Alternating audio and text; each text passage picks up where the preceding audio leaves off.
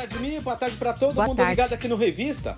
Pois é, Mi, o governo estadual decretou hoje que todas as regiões do estado de São Paulo irão entrar na fase vermelha do Plano São Paulo de flexibilização da quarentena de Uhum. Covid-19 a partir da meia-noite do próximo sábado. Sim. Essa medida vai durar duas semanas, valendo até o dia 19 de março. Além da fase vermelha, Aham. haverá toque de restrição das 8 da noite às 5 da manhã, ou seja, proibição de circulação de pessoas. Essas medidas mais restritivas foram anunciadas em coletiva de imprensa do governador João Dória.